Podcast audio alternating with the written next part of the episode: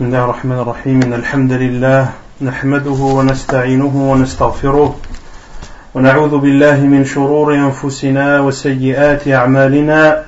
من يهده الله فلا مضل له ومن يضلل فلا هادي له. وأشهد أن لا إله إلا الله وحده لا شريك له. وأشهد أن محمدا عبده ورسوله. يا أيها الذين آمنوا اتقوا الله حق تقاته ولا تموتن إلا وأنتم مسلمون.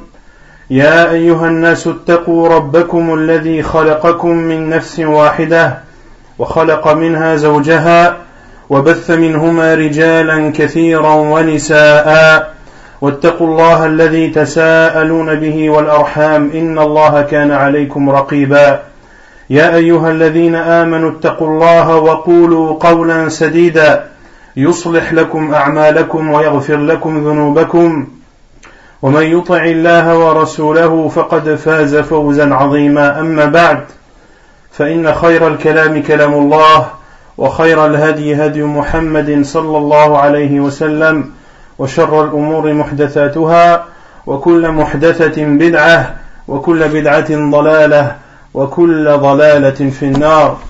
أما بعد فإننا نبدأ بإذن الله تبارك وتعالى أو نستفتح هذه المحاضرة التي هي من ضمن المحاضرات الشهرية التي ستلقى بإذن الله في هذا المسجد في أول سبت من كل شهر.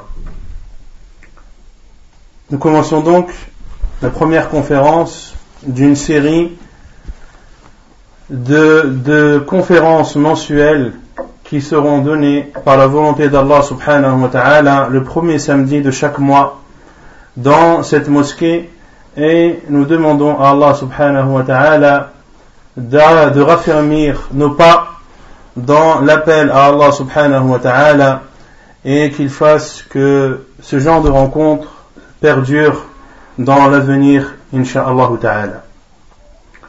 وموضوع محاضرة اليوم حول الاستقامة.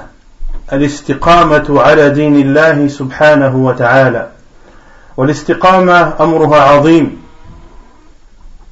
الاستقامة أمرها عظيم وهي في غاية الأهمية.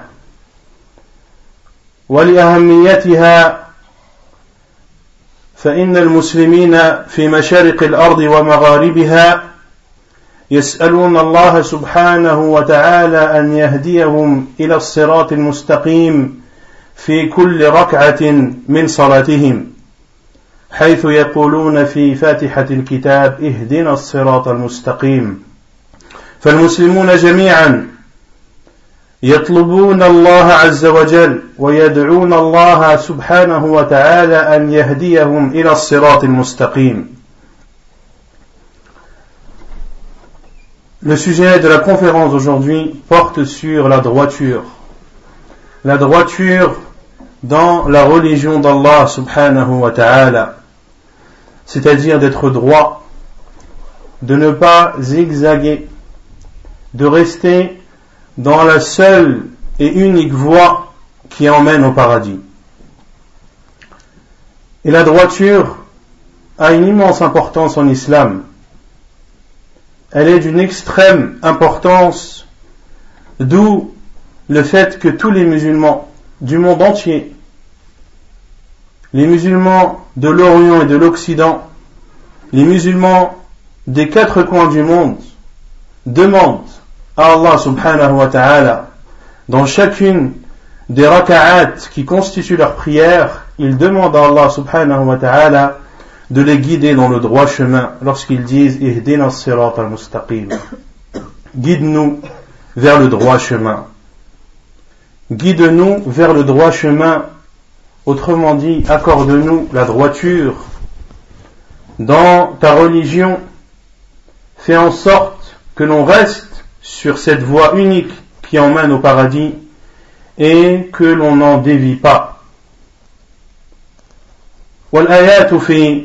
شأن الاستقامة كثيرة في كتاب الله سبحانه وتعالى. منها قوله سبحانه وتعالى إن الذين قالوا ربنا الله ثم استقاموا. تتنزل عليهم الملائكة أن لا تخافوا ولا تحزنوا وأبشروا بالجنة التي كنتم توعدون. نحن أولياؤكم في الحياة الدنيا وفي الآخرة.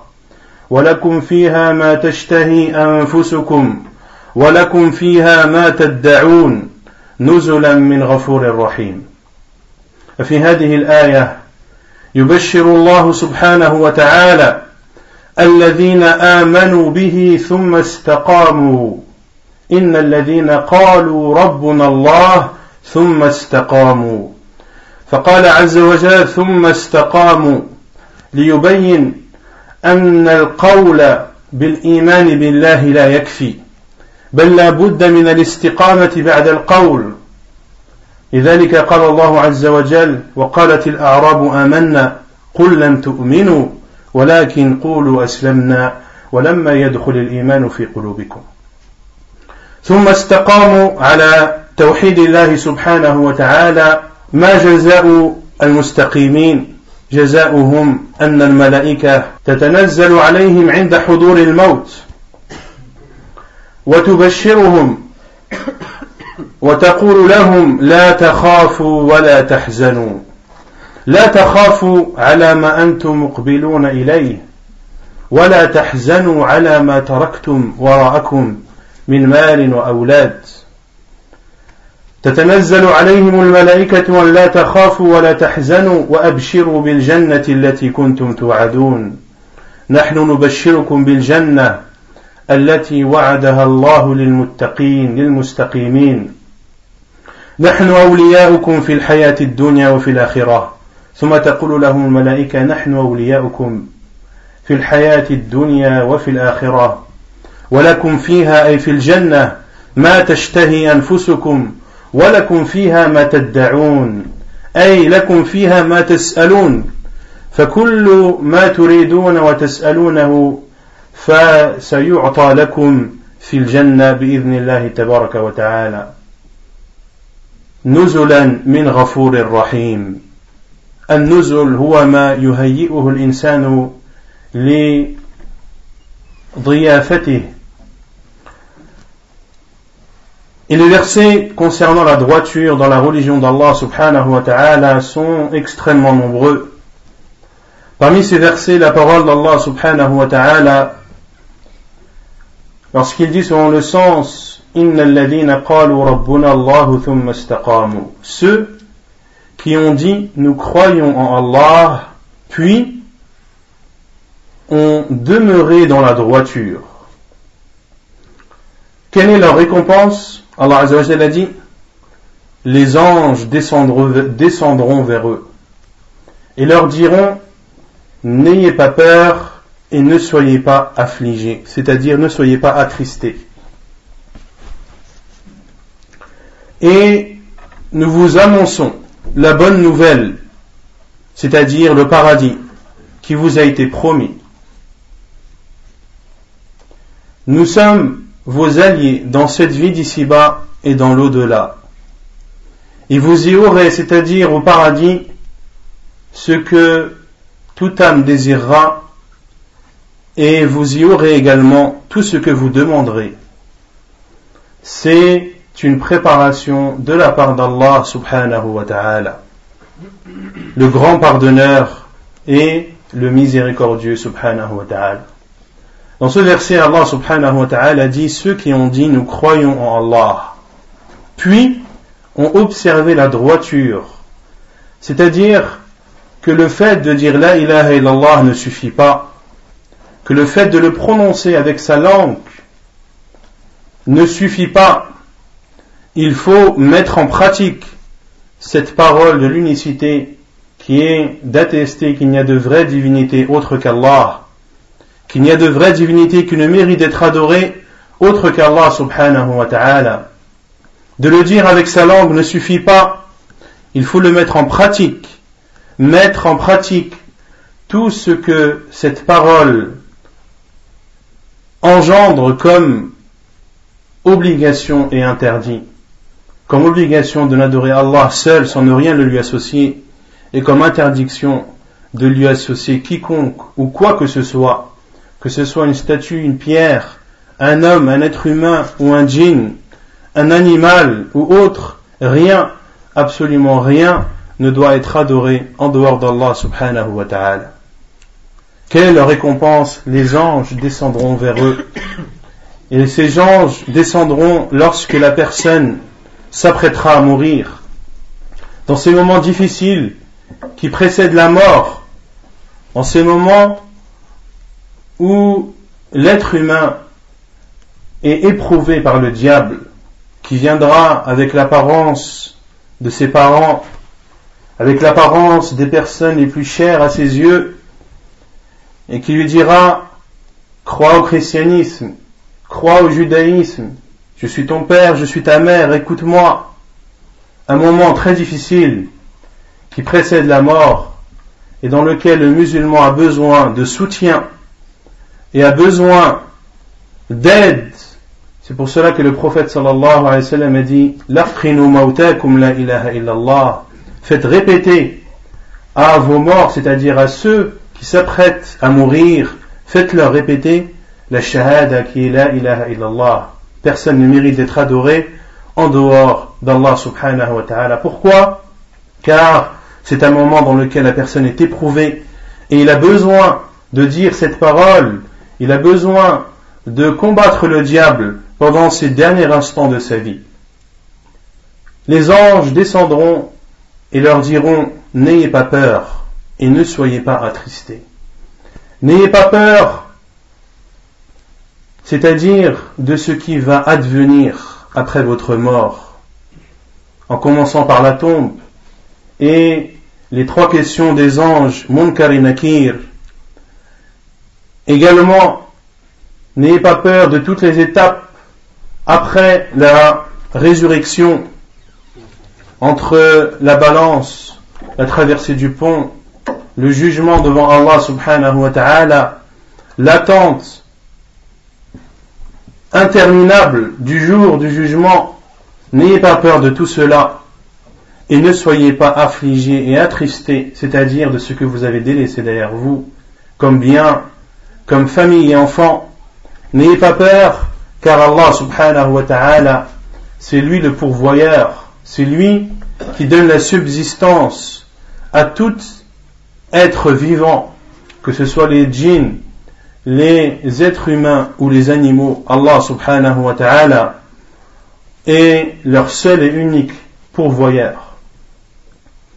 Puis les anges continuent à rassurer ces personnes qui ont cru en Allah et qui ont observé la droiture. Et c'est une condition pour que les anges t'assistent avant ta mort et après ta mort, tu dois croire en Allah Azzawajal et être droit dans le seul chemin qui mène vers Allah subhanahu wa ta'ala. Nous sommes vos alliés dans cette vie d'ici-bas et dans l'au-delà. Et vous aurez, c'est-à-dire au paradis, tout ce que vous désirerez et tout ce que vous demanderez, tout ce que tu désireras et tout ce que tu voudras, tu l'obtiendras au paradis, car ainsi est la récompense d'Allah subhanahu wa ta'ala. Nuzulan min rahim. Tout ceci, c'est-à-dire tout ce qu'il y a au paradis, et ce qu'Allah subhanahu wa ta'ala a préparé. Allah azza wa a préparé a préparé le paradis comme l'un d'entre nous prépare sa maison afin d'y accueillir ses invités. Comment est la maison de celui qui s'apprête à recevoir des invités? Si c'est des invités qu'il estime beaucoup, qu'il aime beaucoup, envers qui il a beaucoup d'affection, il va embellir sa maison, il va sortir les décorations qu'il n'a pas l'habitude de sortir, il va aller faire les courses qu'il n'a pas l'habitude de faire, et il va demander à son épouse de soigner sa cuisine plus qu'elle n'a l'habitude de le faire, tout ceci pour que ses invités soient satisfaits et amplement comblés. Ainsi Allah a préparé le paradis afin que ceux qui entreront ne demandent rien de plus, afin que tous ceux qui y entreront soient comblés de bonheur et de bienfaits, et ceci en récompense de leur croyance en Allah subhanahu wa ta'ala, accompagnée de la droiture dans cette vie d'ici-bas. والله تبارك وتعالى أمر نبيه صلى الله عليه وسلم بالاستقامة فقال فاستقم كما أمرت ومن تاب معك ولا تطغوا Et Allah subhanahu wa ta'ala a ordonné à son envoyé sallallahu alayhi wa sallam de demeurer droit, de persévérer dans la droiture lorsqu'il lui a dit et demeure droit, demeure sur le droit chemin comme cela t'a été commandé, ainsi qu'à ceux qui se sont repentis avec toi et ne commettez pas d'excès.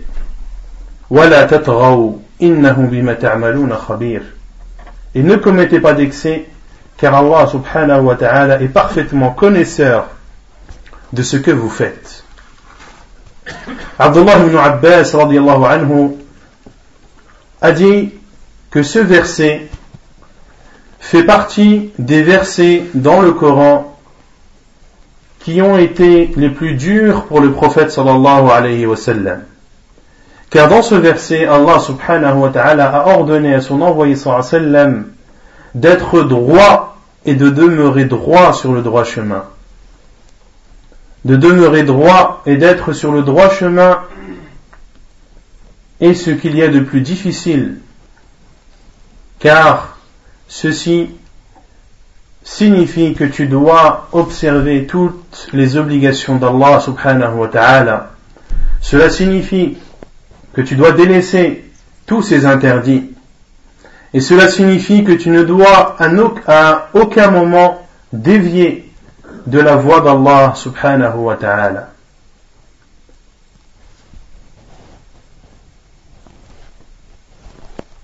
Et Allah subhanahu wa ta'ala a aussi promis les bienfaits de cette vie d'ici-bas à ceux qui demeurent sur le droit chemin.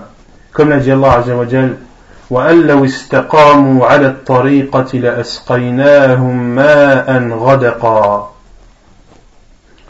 Et s'ils demeuraient sur le droit chemin, nous les aurons alors abreuvés d'une eau abondante. Les savants ont expliqué ce verset en disant que celui qui reste sur le droit chemin et qui observe les commandements d'Allah Azzawajal comme il se doit, il connaîtra les bienfaits de cette vie d'ici-bas.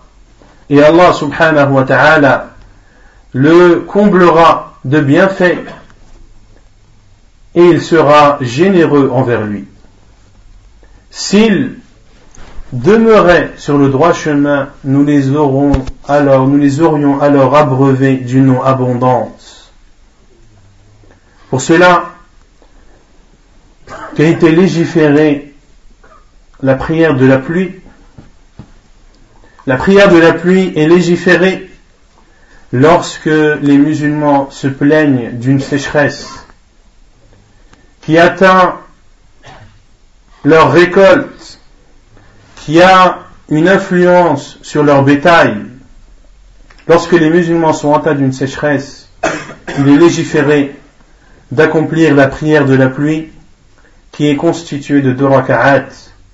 Puis l'imam prononce un discours dans lequel il exhorte les musulmans de se repentir à Allah subhanahu wa ta'ala, de s'abstenir de leurs péchés, afin qu'Allah subhanahu wa ta'ala fasse descendre l'eau du ciel, car Allah c'est lui qui fait descendre la pluie, subhanahu wa ta'ala, comme il dit, azza wa jal, أأنتم أنزلتموه من المزن أم نحن المنزلون Est-ce vous qui faites descendre l'eau des nuages ou est-ce nous C'est donc Allah subhanahu wa ta'ala qui fait descendre la pluie.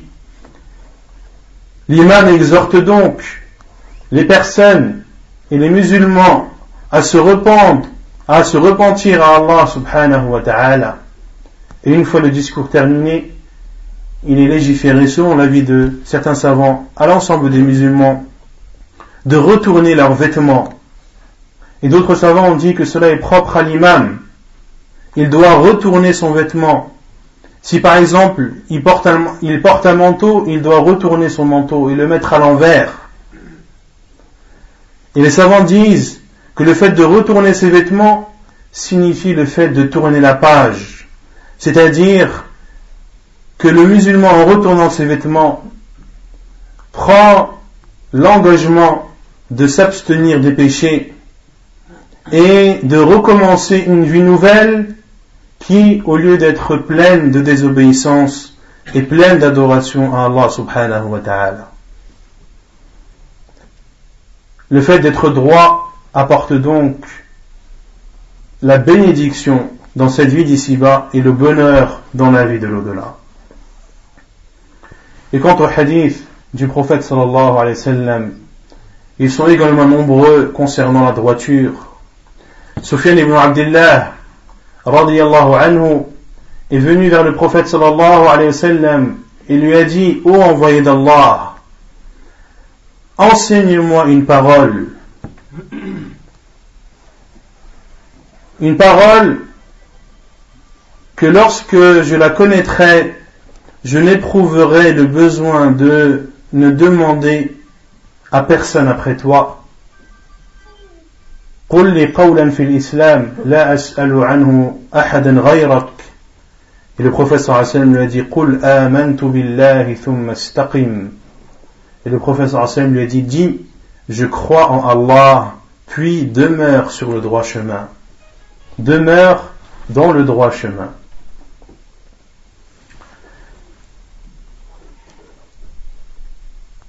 Et le prophète sallallahu alayhi wa sallam a dit également, comme le rapporte Thawban radiyallahu an, il dit, le prophète sallallahu alayhi wa sallam a dit, استقيموا ولن تحصوا واعلموا أن خير أعمالكم الصلاة ولا يحافظ على الوضوء إلا مؤمن ولا يحافظ على الوضوء إلا مؤمن والحديث صححه الألباني رحمه الله Et selon Thawban, il dit, le prophète sallallahu alayhi wa sallam a dit, istaqimu, c'est-à-dire rester sur le droit chemin, demeurer droit dans la religion d'Allah, walan tuhsu, et vous ne pourrez pas. Demeurer dans la voie d'Allah mais vous ne pourrez pas, c'est-à-dire que vous ne supporterez pas.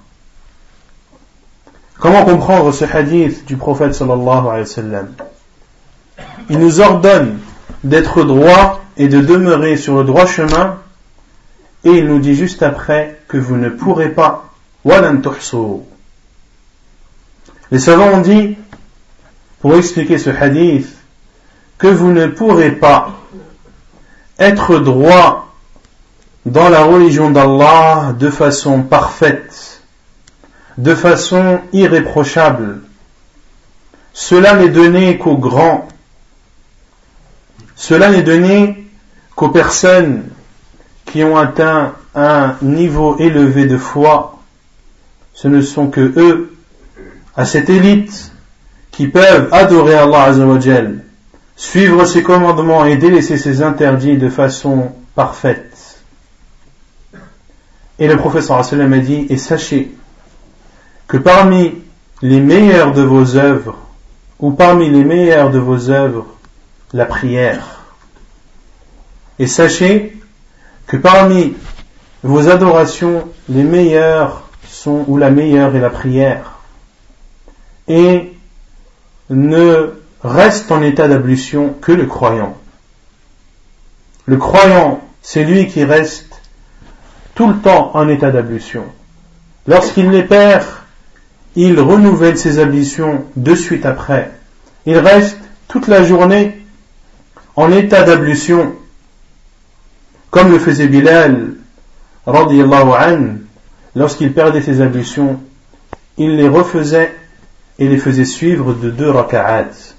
Et ceci n'est donné qu'aux croyants. Il n'y a que le croyant qui éprouve ce besoin de faire ses ablutions et d'être dans un état de pureté tout au long de la journée, voire même toute la nuit, comme l'a dit le prophète sallallahu alayhi wa sallam, celui qui dort en état d'ablution.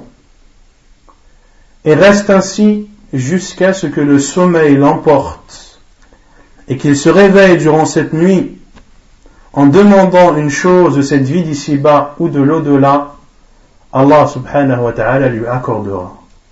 Allah azza wa lui accordera. Et d'être en état d'ablution, c'est l'arme du croyant contre les ruses du diable, contre les tentations du mal. Être en état d'ablution préserve la personne. Allah subhanahu wa ta'ala a donc, a donc ordonné à l'ensemble des musulmans d'être droits. Il a aussi ordonné au prophète et à tous ceux qui l'ont suivi. Qu'est-ce que la droiture? Que signifie le fait d'être droit dans la religion d'Allah subhanahu wa ta'ala? Les salafs ont donné diverses définitions de la droiture. Abu Bakr a dit la droiture c'est de n'associer personne à Allah. Et Omar ibn Khattab anhu a dit la droiture c'est le fait d'être droit dans les obligations et dans les interdits et de ne pas zigzaguer de ne pas zigzaguer signifie d'être droit.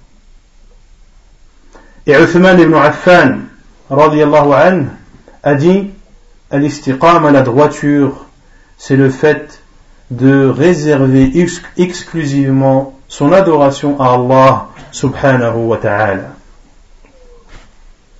Et la droiture signifie également de persévérer dans la religion d'Allah subhanahu wa ta'ala sans commettre d'excès ni sans commettre de manquement. Sans commettre d'excès et sans manquer aux obligations d'Allah subhanahu wa ta'ala. C'est pour cela qu'Allah subhanahu wa ta'ala a dit à son envoyé sallam demeure sur le droit chemin ainsi que ceux qui sont avec toi et Wala tatraou.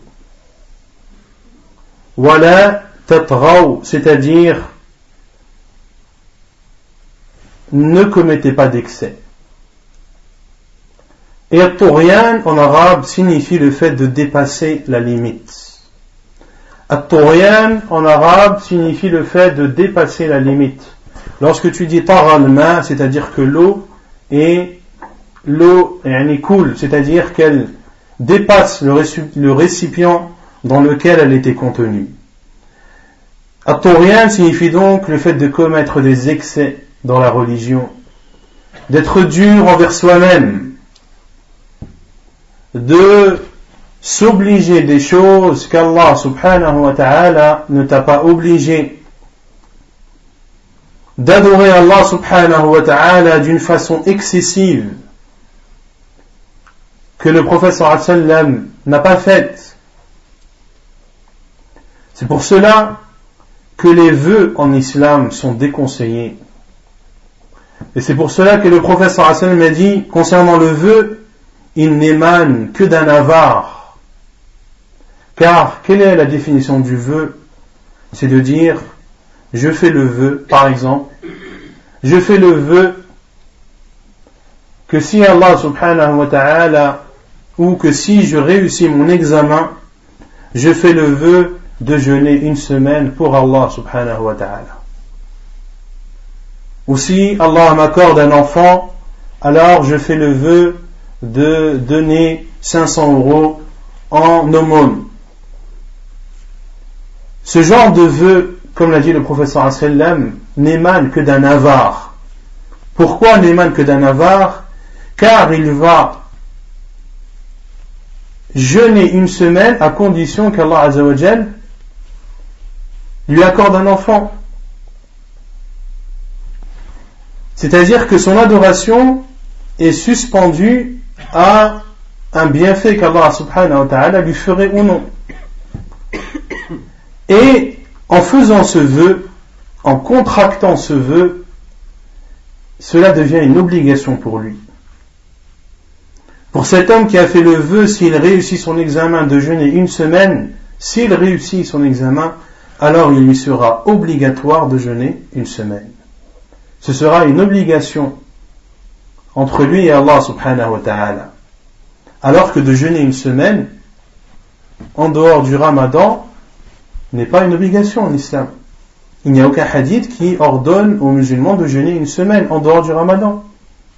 Sauf pour celui qui le rattrape, bien sûr. Donc le vœu t'oblige à faire quelque chose qui à la base ne l'est pas. Donc c'est une forme de tashdid en arabe, c'est une forme de d'excès.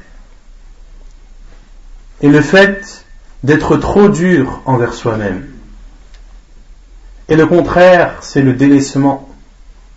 Le fait de se laisser aller, de suivre ses passions, de suivre ses désirs, de manquer aux obligations d'Allah subhanahu wa ta'ala, ce sont deux opposés qui sont contraires, l'excès et le manquement.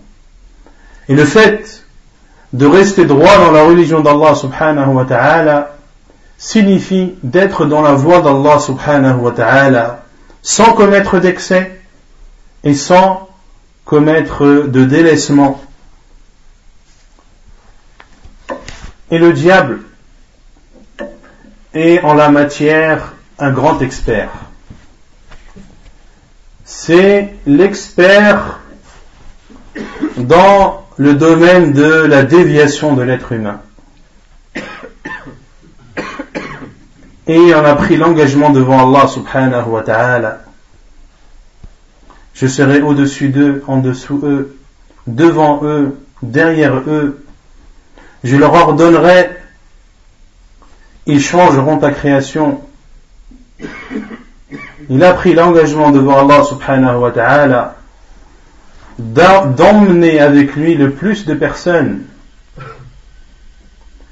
Et avant de s'attarder sur une personne, le diable regarde tout d'abord l'état de cet homme ou de cette femme. Est-ce que c'est quelqu'un qui aime la religion et qui est droit dans le chemin d'Allah subhanahu wa ta'ala ou est-ce quelqu'un qui a plutôt tendance à se laisser aller, à suivre ses passions et ses désirs? Si c'est le premier, s'il constate que ce musulman ou que sa musulmane est pieux et sérieux dans sa religion, suit comme il se doit le livre d'Allah et la sunna du prophète sallallahu alayhi wa sallam, le diable ne va pas lui demander de désobéir à Allah subhanahu wa ta'ala. Il va lui donner envie d'adorer plus, toujours plus, encore plus, en lui faisant croire qu'il se rapprochera d'Allah subhanahu wa ta'ala, et bien au contraire, cela sera la cause de son échec. Comme cela a été la cause de l'échec de l'Khawarij, qui sont cette secte en islam qui rendent mécréants ceux qui commettent des péchés parmi les musulmans. Et à la base, les Khawarij sont des personnes qui adorent Allah subhanahu wa ta'ala au point que le professeur sallam a dit qu'en comparant vos adorations à les leurs, vous vous, vous, ridicules devant leurs adorations.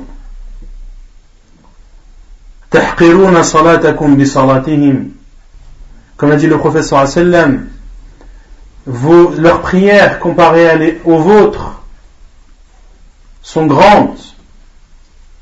Également, leurs jeûnes, ce sont des personnes qui jeûnent beaucoup, qui prient beaucoup et qui lisent beaucoup le Coran. Mais le diable est entré par la porte de l'excès en faisant dépasser à ces personnes les limites qu'Allah subhanahu wa ta'ala a posées et qui les a emmenés billah, à rendre, à rendre mécréants les musulmans qui commettent des péchés. Et cela les a emmenés à tuer Ali radiallahu an, à tuer Uthman ibn Affan radiallahu an, à tuer d'autres compagnons. Et cela a fait en sorte, comme l'a dit le professeur sallam, qu'ils sortent de l'islam comme la flèche sort de son arc. Et cela fait en sorte que le professeur sallam a même dit concernant le Khawarij, hum que ce sont les chiens de l'enfer. Ce sont des personnes qui prient beaucoup, qui gênent beaucoup et qui lisent beaucoup le Coran. Mais comme l'a dit le professeur sallam, le Coran ne traverse pas leur gorge c'est-à-dire qu'il n'atteint pas leur cœur. Pourquoi? Car ils ont dépassé les limites et ont été trop durs envers eux-mêmes. Et le professeur Hassan m'a dit et celui qui va être dur sur la religion, elle sera plus forte que lui. Et il y a l'opposé. Lorsque le diable voit qu'une personne se laisse aller, il va lui faire embellir les péchés, il va lui faire embellir la turpitude, il va lui ouvrir la porte de l'espérance et va dire à ce musulman ou, à cette musulmane, ce n'est pas grave, ce n'est pas quelque chose de si mauvais que ça. Et de toute façon, Allah subhanahu wa ta'ala est pardonneur. Il a même dit, qu'il pardonne tout péché sauf, sauf le polythéisme. Donc, tant que tu ne fais pas de polythéisme, tu peux désobéir à Allah car il pourra te pardonner. Ainsi le diable fait embellir les péchés à cette personne qui est faible au point qu'une secte est apparue en islam appelée le Murji'ah, qui disent que les péchés n'ont pas d'influence sur la foi et que la foi de Jibril est exactement la même que la foi du pire des musulmans. Car ils disent que les péchés n'ont pas d'influence sur la foi, c'est-à-dire, quels que soient les péchés que tu fais, ta foi restera la même. Ta foi restera la même. Et ceci est l'égarement total. Car la foi augmente avec les bonnes actions et elle diminue avec les péchés. La foi augmente plus tu adores Allah subhanahu wa ta'ala et elle diminue plus tu lui désobéis subhanahu wa ta'ala. Donc la droiture est quelque chose de très important. Et celui qui est droit dans la religion d'Allah subhanahu wa ta'ala est celui qui aura le plus de chances de mourir musulman. Car ce n'est pas tout d'être musulman et d'adorer Allah azawajal. Il faut le rester jusqu'à la fin de sa vie. Et c'est ce qu'il y a de plus difficile. C'est simple pour celui à qui Allah Azzawajal a facilité, mais c'est difficile pour celui qui ne s'est pas engagé à rester droit dans le chemin d'Allah. Ainsi Allah Azzawajal facilite à celui qui va vers lui et il se détourne de celui qui se détourne de lui. Et il rend difficile les choses à celui qui n'accourt pas vers Allah subhanahu wa ta'ala. Quant à celui qui va vers Allah, comme l'a dit le professeur sallam, celui qui va vers Allah en rampant, Allah va vers lui en marchant. Et celui qui va vers Allah en marchant, Allah va vers lui en courant. Plus tu vas vers Allah Azzawajal, et plus Allah subhanahu wa ta'ala te facilitera la voie vers le paradis. Et la droiture est de différentes sortes et de différentes natures. Il y a la droiture dans la religion, dans la foi, dans la aqidah, dans la croyance.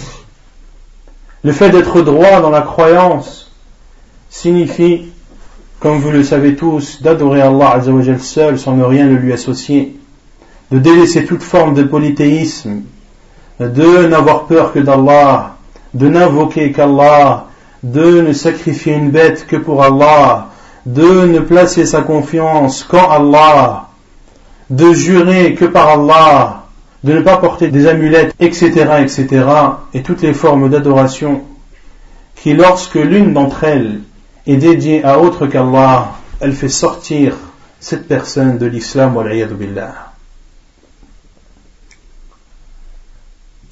C'est de rester droit dans la croyance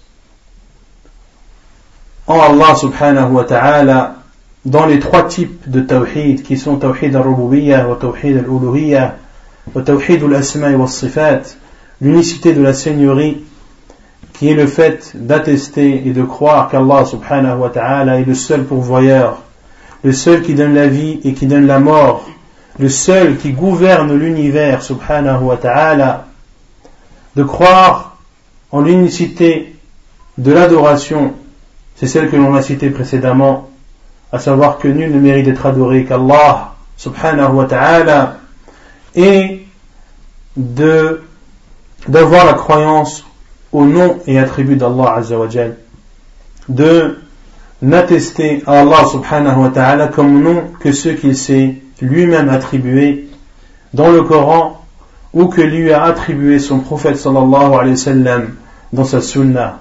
On ne donne pas n'importe quel nom à Allah. On ne donne que ce qu'Allah subhanahu wa ta'ala s'est donné à lui-même ou lui a donné le prophète sallam. Et on ne nie pas un nom à Allah sauf ceux que le prophète, sauf ceux qu'Allah a nié ou s'est nié à lui-même ou que lui a nié son prophète sallallahu alayhi wa. Et de croire également en ses attributs tu ne dois attester que les attributs que c'est lui-même attribué à Allah subhanahu wa ta'ala ou que lui a attribué son prophète sallallahu alayhi wa, alayhi wa sallam. Et de croire en ces noms et attributs sans dévier, sans interpréter et sans demander le comment. Car beaucoup de sectes se sont égarés et ont dévié du droit chemin dans la croyance au nom et attribut d'Allah subhanahu wa ta'ala. Certains ont dit, vous, vous dites, vous faites ressembler à Allah subhanahu wa ta'ala à ses, créatures, car vous lui attribuez l'ouïe et la vue, car vous lui attribuez des mains, car vous lui attribuez un mollet. Vous faites donc ressembler Allah à ses créatures. Et nous leur disons, que cela est la croyance du musulman, la croyance véridique des gens de Ahl Sunnati wal Jama'a. Ils attribuent ce qu'Allah subhanahu wa ta'ala s'est lui-même attribué dans son livre ou que lui a attribué le prophète sallallahu alayhi wa sallam. Allah azza wa c'est lui qui dit Rien ne lui ressemble, mais c'est lui qui entend tout et qui voit tout. Allah azza wa c'est lui qui s'est attribué l'ouïe et, et la vue. Et nous, nous ne disons pas que lui et la vue d'Allah sont comme lui et la vue de ses créatures. Bien au contraire, nous disons que rien, absolument rien ne ressemble à Allah subhanahu wa ta'ala. Et comme le disent les savants, Tout ce qui traverse ton esprit, sache qu'Allah n'est pas ainsi. Tout ce qui traverse ton esprit, sache qu'Allah n'est pas ainsi. Car rien absolument rien ne lui ressemble. Et le fait d'attribuer l'ouïe et la vue à Allah subhanahu wa ta'ala ne signifie pas qu'on lui fait ressembler à ses créatures. Ils ont, les noms sont identiques, à savoir l'ouïe et la vue, mais le comment est absolument différent. Comme une personne qui dit la tête d'une fourmi et la tête d'un chameau. Est-ce que la tête d'une fourmi est semblable à la tête d'un chameau? Non. Pourtant, les deux ont une tête.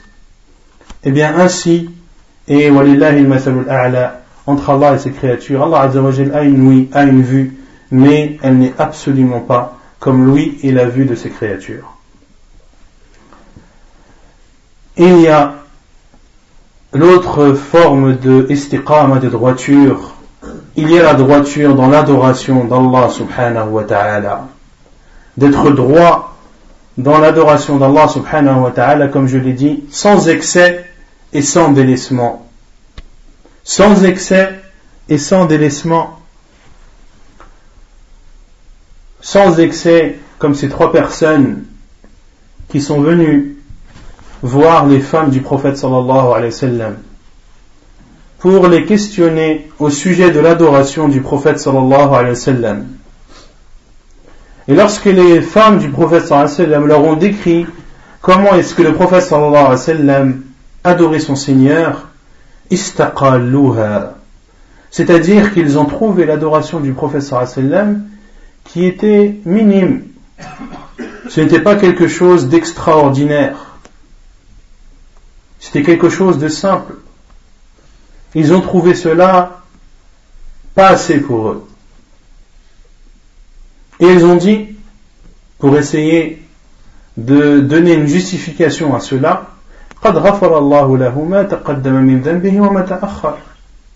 cela s'explique par le fait que le professeur sallam, tous ses péchés antérieurs et postérieurs, c'est-à-dire futurs et passés, lui seront pardonnés.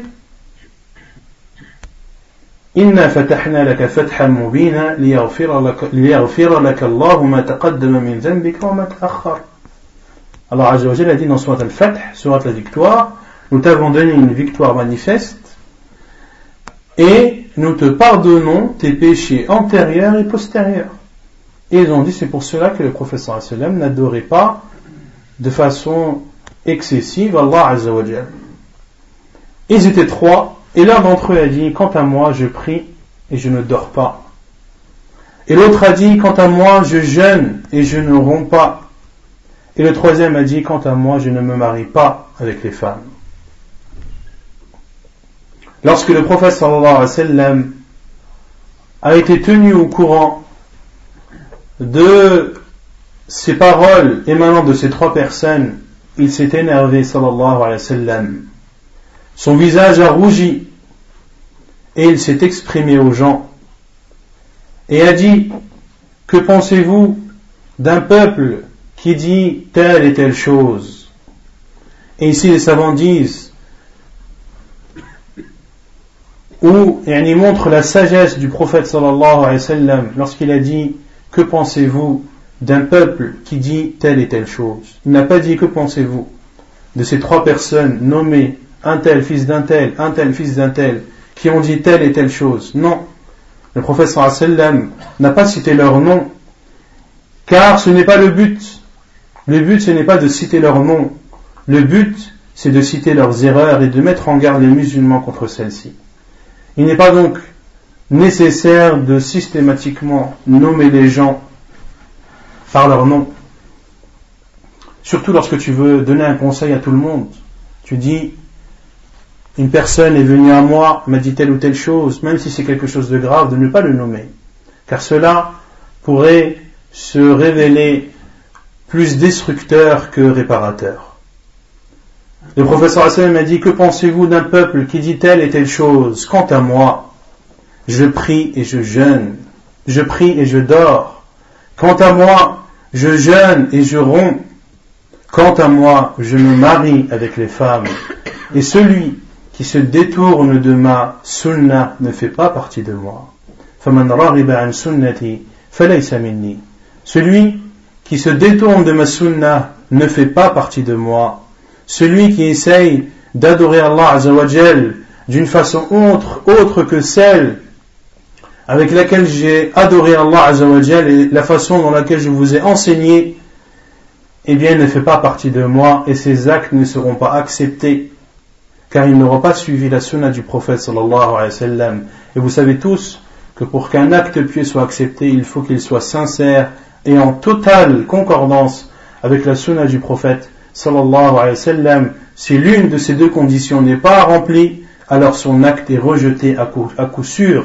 Son acte n'est pas accepté auprès d'Allah Azzawajal à coup sûr. Même si il avait une bonne intention. L'intention ne suffit pas en islam. L'intention ne suffit pas en islam. Ce n'est pas parce qu'une personne a une bonne intention que tout ce qu'il fait est forcément bien. La fin en islam ne justifie pas les moyens. Je le dis, je le répète, la fin en islam ne justifie pas les moyens. Ce n'est pas parce que tu, as une bonne intention que ce que tu fais est forcément bien. Ce n'est pas, je donne souvent l'exemple d'une personne qui veut aller à la mosquée. Et sa voiture tombe en panne. Il casse la voiture d'à côté, la démarre et, se rend à la mosquée. Est-ce qu'il a fait quelque chose de bien? Non. Pourtant, il est parti prier à la mosquée. Et ce qui l'a poussé à voler cette voiture, c'est le fait d'aller prier à la mosquée. Donc la fin en islam ne justifie pas les moyens. le moyen doit être légitime et la fin doit être bonne. C'est-à-dire que tu dois avoir l'intention de faire quelque chose de bien et le moyen que tu vas utiliser pour arriver à ce bien doit être légitime, il doit être autorisé, il doit être en concordance avec la sunna du prophète sallallahu alayhi wa, alayhi wa sallam. Et c'est l'argument qu'apportent beaucoup et beaucoup de sectes. Je ne veux que le bien, je ne veux que le bien. Pourquoi mettez-vous en garde contre nous alors que nous ne voulons que le bien, nous ne voulons que la satisfaction d'Allah subhanahu wa ta'ala. Pourquoi parlez-vous sur, par exemple, Jama'at al-Tablir Pourquoi parlez-vous sur eux? Pourquoi parlez-vous sur nous? Alors que nous passons toutes nos journées à la mosquée Nous adorons Allah subhanahu wa ta'ala. Notre but est de satisfaire Allah et de ramener les gens et les musulmans à la religion d'Allah subhanahu wa ta'ala. Nous sortons dans les cafés, nous frappons aux portes, etc., etc. Comment osez-vous mettre en garde contre nous? Et dire que ce que nous faisons est une innovation. Nous lui répondons que l'intention ne suffit pas. Est-ce que le prophète sallam a appelé à l'islam de cette façon? Est-ce que le prophète sallam se réunissait avec ses compagnons et faisait, et faisait des invocations lorsqu'il sortait? Est-ce que le prophète sallam disait à l'un de ses compagnons de rester à la mosquée pendant qu'un autre groupe était à l'extérieur pour appeler les gens à Allah? Est-ce que le professeur a ordonné aux gens de sortir au minimum 3 jours par mois, 40 jours dans l'année, 4 mois dans la vie? Est-ce que le professeur a ordonné que lorsque le groupe sort, il faut qu'il y ait un guide, il faut qu'il y ait un émir, il faut que ci, il faut ça? Est-ce que le professeur a ordonné tout cela? Non. Le professeur a dit transmettez de moi ne serait-ce qu'un verset. Transmettez de moi ne serait-ce qu'un verset. Et le professeur sallam, lorsqu'il voulait appeler des gens à l'islam, il a renvoyé parmi ses compagnons ceux qui étaient le plus savants. Il a envoyé Mu'ad ibn Jabal, il a envoyé Ali ibn Abi Talib, des savants parmi les compagnons du professeur sallam, et il leur a donné une directive que la première chose à laquelle tu les appelles soit qu'ils adorent Allah seul sans ne rien lui associer, et s'ils t'obéissent dans cela, alors informe-les, informe-les qu'Allah leur a ordonné cinq prières dans le, jour et de nuit. Et s'ils t'obéissent en cela, alors informe-les que Allah leur a ordonné la zakat, etc., etc. En aucun cas, le prophète sallam nous a ordonné ou nous a appris à appeler Allah comme le font Jama'at al-Tablir. Et lorsque nous mettons en garde contre eux, nous voulons leur bien. En aucun cas, les mises en garde contre eux sont pour parler sur leur honneur ou autre. En aucun cas, les mises en garde qui sont faites contre eux remet en cause leur sincérité. Non. Mais ce que nous voulons, c'est qu'ils reviennent à la religion d'Allah Azzawajal et qu'ils suivent la sunna du prophète sallallahu wa comme il se doit et qu'ils ne suivent pas un mouvement qui est apparu au début du siècle, un mouvement qui a 110, 120 ans d'existence, pas plus. Cela n'est-il pas une preuve en soi que ce n'est pas la bonne voie? Car si c'était la bonne voie, alors que dire des 1300 années qui les ont précédés, comment étaient les musulmans? Est-ce qu'ils étaient tous égarés? Jusqu'à ce que Mohammed Ilyas en Inde ait vu cette vision dans son rêve où le professeur lui a ordonné de faire ainsi. Donc, d'être droit dans la religion d'Allah signifie de ne pas faire d'excès et de ne pas faire de délaissement. Et Allah a dit dans un autre verset Soyez droit et demandez-lui le pardon. Allah a, a, exhorté les musulmans à se repentir après les avoir, après les avoir ordonnés d'être droit, de rester et de demeurer sur le droit chemin. Pourquoi? Car, comme je l'ai dit, le fait d'être droit de façon parfaite n'est donné qu'à une élite des musulmans. Et c'est pour cela que le prophète sallallahu alayhi wa sallam, lorsqu'il terminait sa prière, qu'est-ce qu'il faisait La première chose qu'il disait Astaghfirullah, astaghfirullah, astaghfirullah. Alors que c'était l'envoyé d'Allah sallallahu alayhi wa sallam. Mais après la prière, qui est comme je l'ai dit l'une des meilleures, voire la meilleure adoration, il disait astaghfirullah, astaghfirullah. Car le prophète sallallahu était un être humain. Et il sait que quelles que soient les adorations qu'il fera à Allah Azzawajal, cela ne suffira pas pour remercier Allah Azzawajal sur tous les bienfaits dont il nous a comblés. il le disait dans ses invocations, et je ne peux pas te remercier comme il se doit. Tu ne peux pas remercier Allah Azzawajal comme il se doit. Et c'est pour cela que le professeur Hassan a dit également que personne d'entre vous n'entrera au paradis par ses actes. Ils ont dit, oh envoyé d'Allah, même toi? Il a dit, même moi, je ne rentrerai pas au paradis par mes actes, sauf si Allah Azzawajal me fait entrer dans sa miséricorde. Donc, si Allah Azzawajal te fait entrer au paradis, ce n'est pas par tes actes. Ne crois pas que c'est que par, que par tes adorations que tu auras rendu la monnaie à Allah Azzawajal, tu ne pourras pas lui rendre la monnaie. Si tu comptais tous les bienfaits, comme l'a dit Allah Azzawajal, tu ne pourrais pas les compter.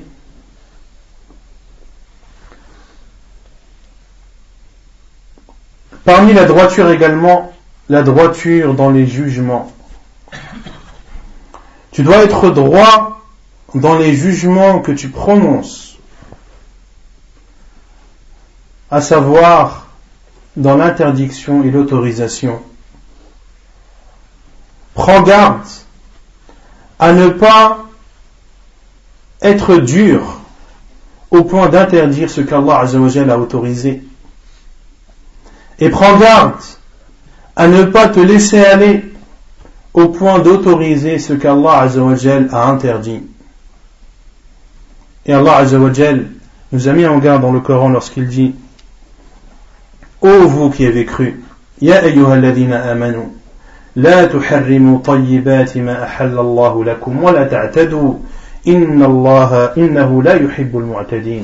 Ô vous qui avez cru, n'interdisez pas les bienfaits d'Allah ou les bonnes choses qu'Allah a rendues licites ou qu'Allah vous a rendues licites et ne dépassez pas les limites, n'offensez pas, car Allah n'aime pas les offenseurs. Et il dit subhanahu wa ta'ala également, et ne dites pas, conformément aux mensonges proférés par vos langues, ceci est halal et ceci est haram, de peur de mentir au sujet d'Allah subhanahu wa ta'ala. Donc être droit dans la religion d'Allah, c'est être droit dans la croyance, c'est être droit dans l'adoration, c'est être droit dans les jugements que tu profères également, c'est d'être droit dans tes paroles.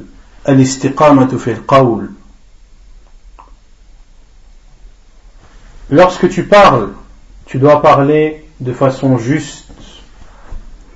Et il n'était pas autorisé de dire des paroles fausses et de proférer de faux témoignages ou dire des paroles mauvaises parce que cette personne est ton ennemi, ou parce que cette personne t'a déjà fait du mal auparavant.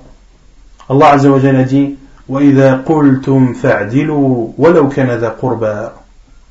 Et lorsque vous parlez, soyez juste. Lorsque vous parlez, soyez juste.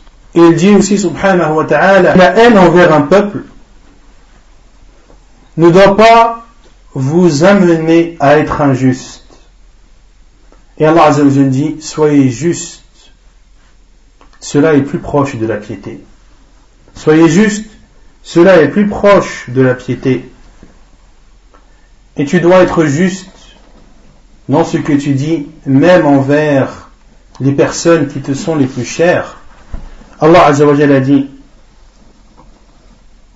Ya ayyuhalladina amanu, كونوا قوامين بالقسط شهداء لله ولو على أنفسكم أو الوالدين والأقربين إن يكن غنيا أو فقيرا فالله أولى بهما ولا تتبعوا فلا تتبعوا الهوى أن تعدلوا وإن تلوا أو تعرضوا فإن الله كان بما تعملون خبيرا الله عز وجل a dit dans Surat Al-Nisa Ô vous qui avez cru observez strictement la justice et soyez des témoins véridiques comme Allah subhanahu wa ta'ala vous l'a ordonné.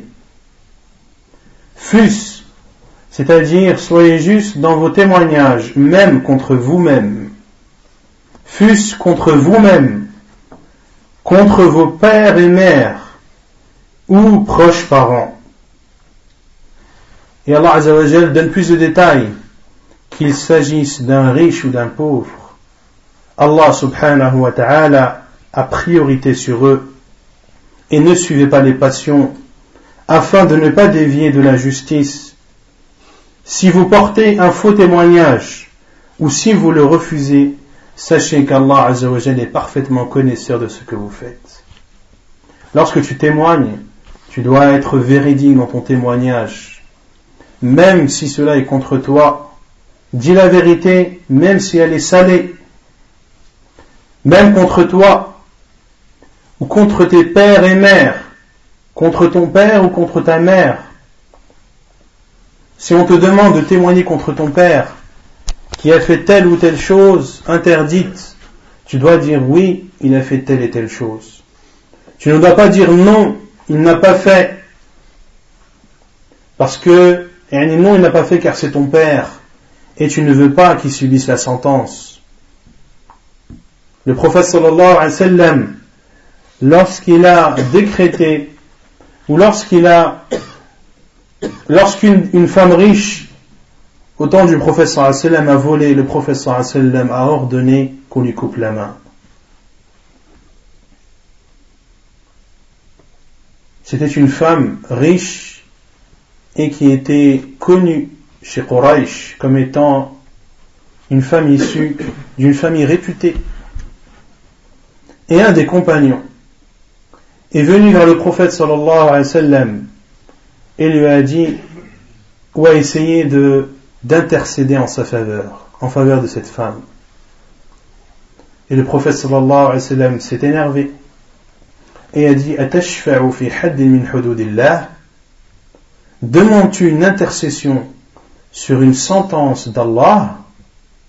Et le professeur Hassan m'a dit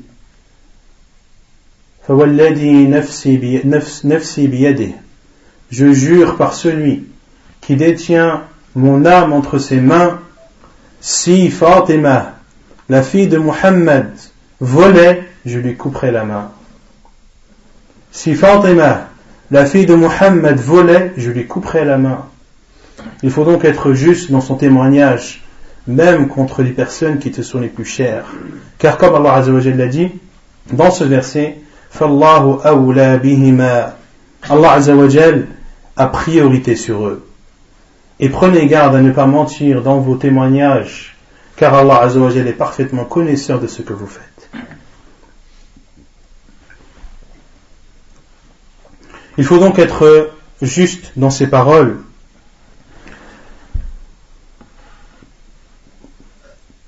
Dans une version du hadith de Sufyan ibn Abdullah que l'on a vu précédemment, qui a demandé au prophète sallallahu alayhi wa sallam de lui qui a demandé au prophète sallallahu de lui enseigner une parole. Et le prophète sallallahu lui a dit dis je crois en Allah et demeure sur le droit chemin et dans une version Sufyan ibn Abdullah a dit au prophète sallallahu alayhi wa sallam quelle est la chose que je dois le plus redouter?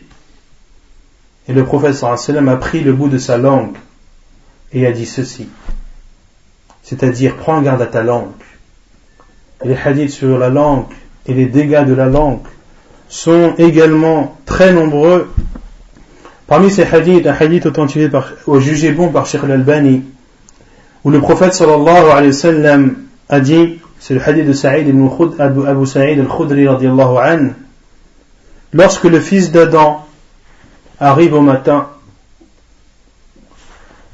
tous les membres de son corps se soumettent à sa langue. إذا أصبح من آدم فإن أعضاءه تكفر اللسان تكفر أي تخضع للسان وتقول اتق الله فينا فإن فإنك إن استقمت استقمنا وإن اعوججت اعوججنا Lorsqu'arrive le matin,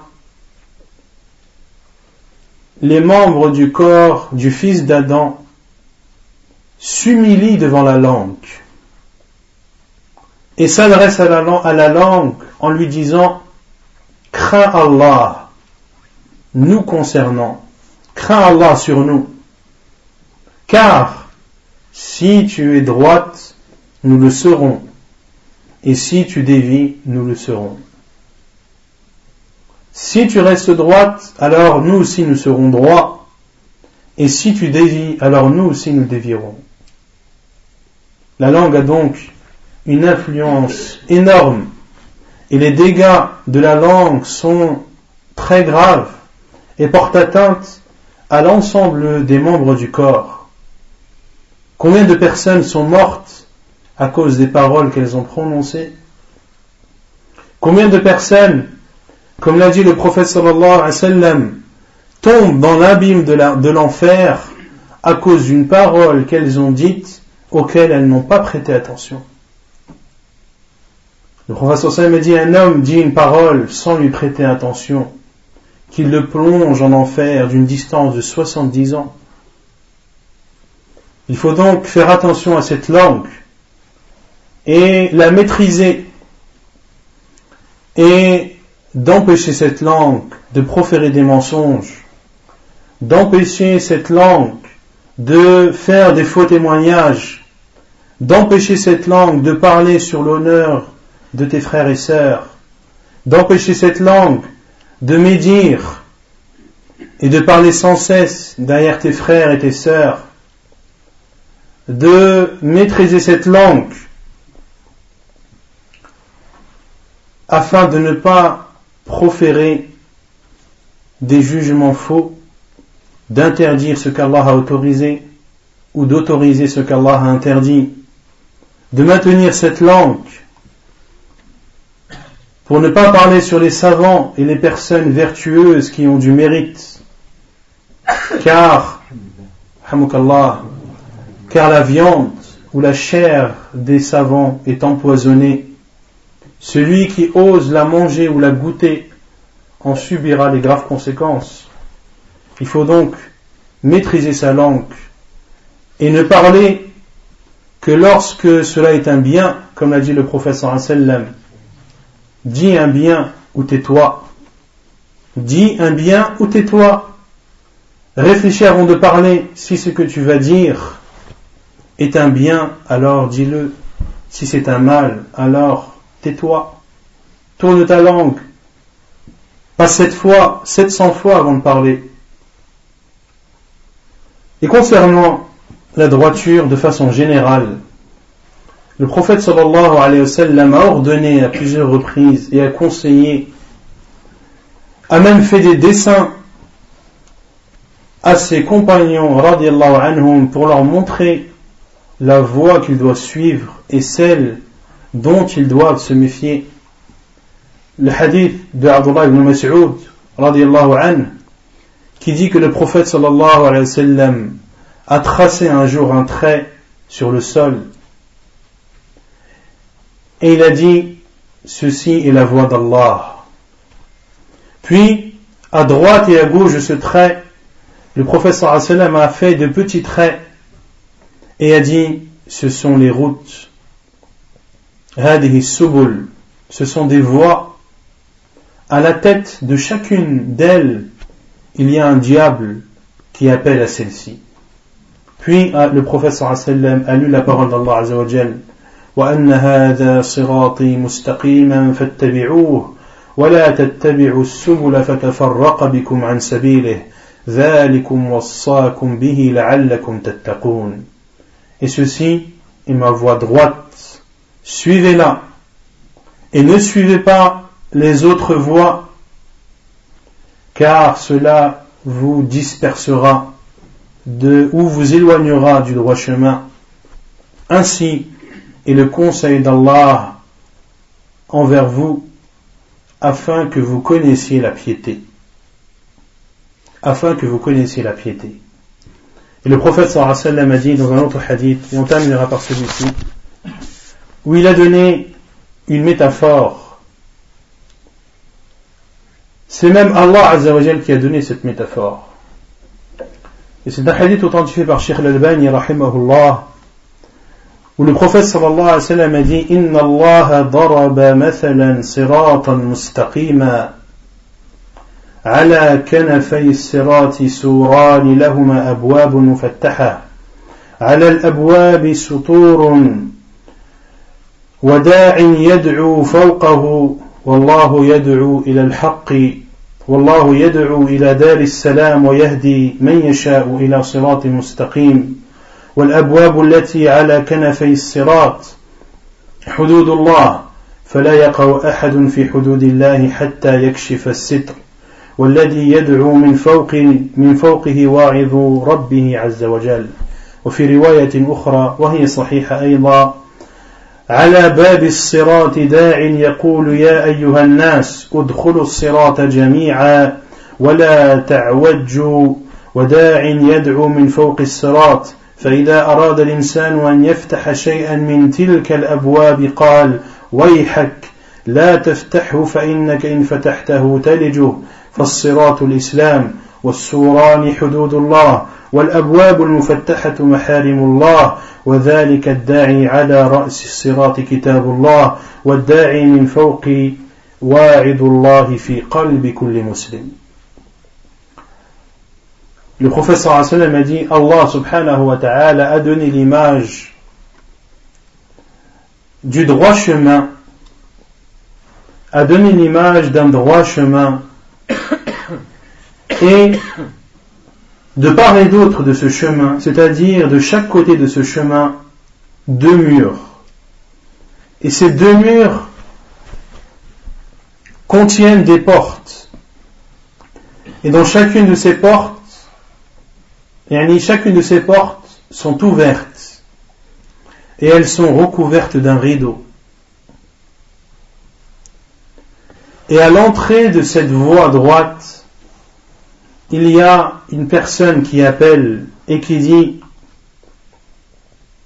Ô vous les gens, entrez dans cette voie ensemble et ne déviez pas. Entrez dans cette voie ensemble et ne déviez pas. Et il y a une autre personne qui appelle au-dessus de cette voie. Et lorsque une personne désire entrer dans une porte, il lui dit attention à toi, prends garde, car si tu traverses, tu y entreras. Et le prophète sallam a dit quant à la voie, islam. Quant à cette voie, c'est l'islam. Et quant aux deux murs, ce sont les limites d'Allah subhanahu wa ta'ala. Et quant aux portes ouvertes, ce sont les interdits d'Allah. Et dans une autre version, le professeur Hassan a dit, celui qui entre dans une des portes ouvertes a levé le voile. C'est-à-dire qu'il n'est pas entré accidentellement, il a enlevé le voile, c'est-à-dire qu'il a su que c'était une interdiction, mais il est quand même entré. Pour cela que ces portes ne sont pas seulement ouvertes, elles sont ouvertes mais recouvertes d'un rideau. Et pour traverser cette porte, il faut soulever le rideau. Autrement dit, la personne prend connaissance de cet interdit.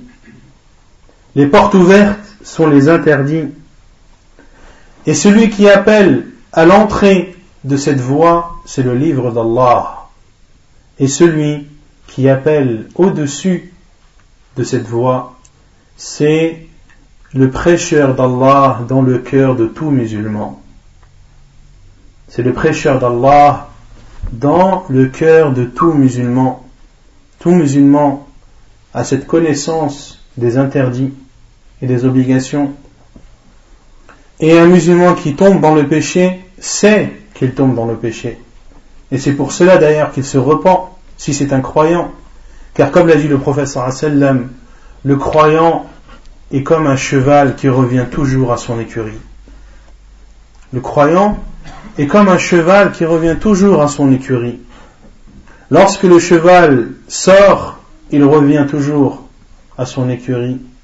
Comme le musulman, le croyant, lorsqu'il désobéit, à Allah subhanahu wa ta'ala, il est pris de remords, il est pris de regrets et revient dans la voie d'Allah subhanahu wa ta'ala. Ainsi est ce que j'ai pu vous apporter concernant la droiture dans la religion d'Allah subhanahu wa ta'ala.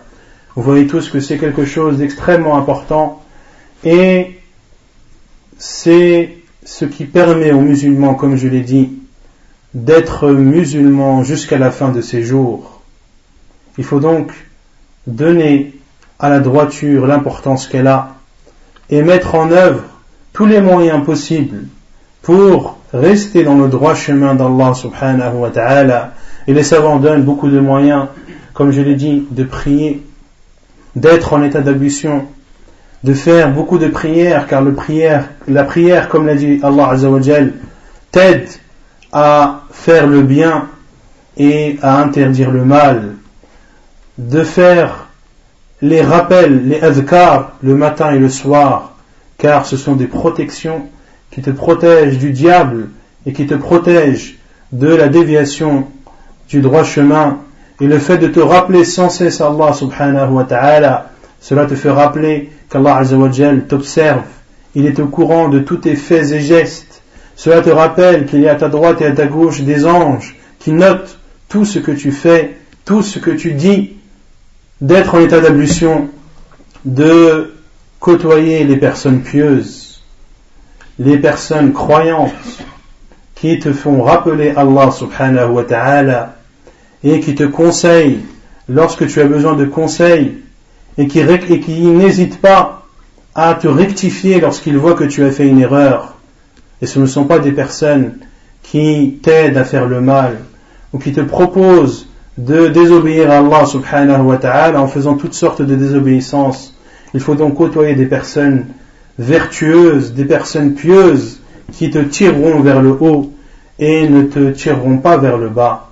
Ainsi, et toutes les bonnes œuvres et tous les conseils que les savants donnent pour rester dans le droit chemin qui sont extrêmement nombreux, mais les plus importants, c'est de faire la prière, de se rappeler Allah subhanahu wa ta'ala. Et ceci est quelque chose que beaucoup de gens négligent. Le rappel le matin et le rappel le soir. Et on constate à notre époque que malheureusement de plus en plus de personnes sont atteintes par la possession des djinns et des diables. Ceci est de plus en plus courant à notre époque, car les personnes ne se protègent plus. Les musulmans ne se protègent plus. Du matin au soir, il n'a presque pas fait de rappel d'Allah Azzawajal si ce n'est les prières. Si ce n'est les prières obligatoires. Même les prières surrogatoires sont délaissées. Il faut donc se protéger pour ne pas tomber dans ces situations qui peuvent briser une famille, voire briser une personne. Et euh, dans tous les cas, le groupe du diable, comme l'a dit Allah Azzawajal, Inna la rue du diable est faible. Et les partisans du diable sont faibles. Le musulman est bien plus fort qu'eux, mais cela ne, euh, ne dispense pas le musulman de faire ses rappels et de faire son déc et de faire ses protections. Car ainsi faisait le prophète sallallahu alayhi wa sallam, qui est la meilleure personne ayant marché sur terre. فنسأل الله تبارك وتعالى أن يجعلنا هداة مهتدين غير الضالين ولا مضلين. اللهم اهدنا الصراط المستقيم وأجرنا من سبيل المجرمين. اللهم اهدنا واهد بنا واجعلنا سببا لمن اهتدى.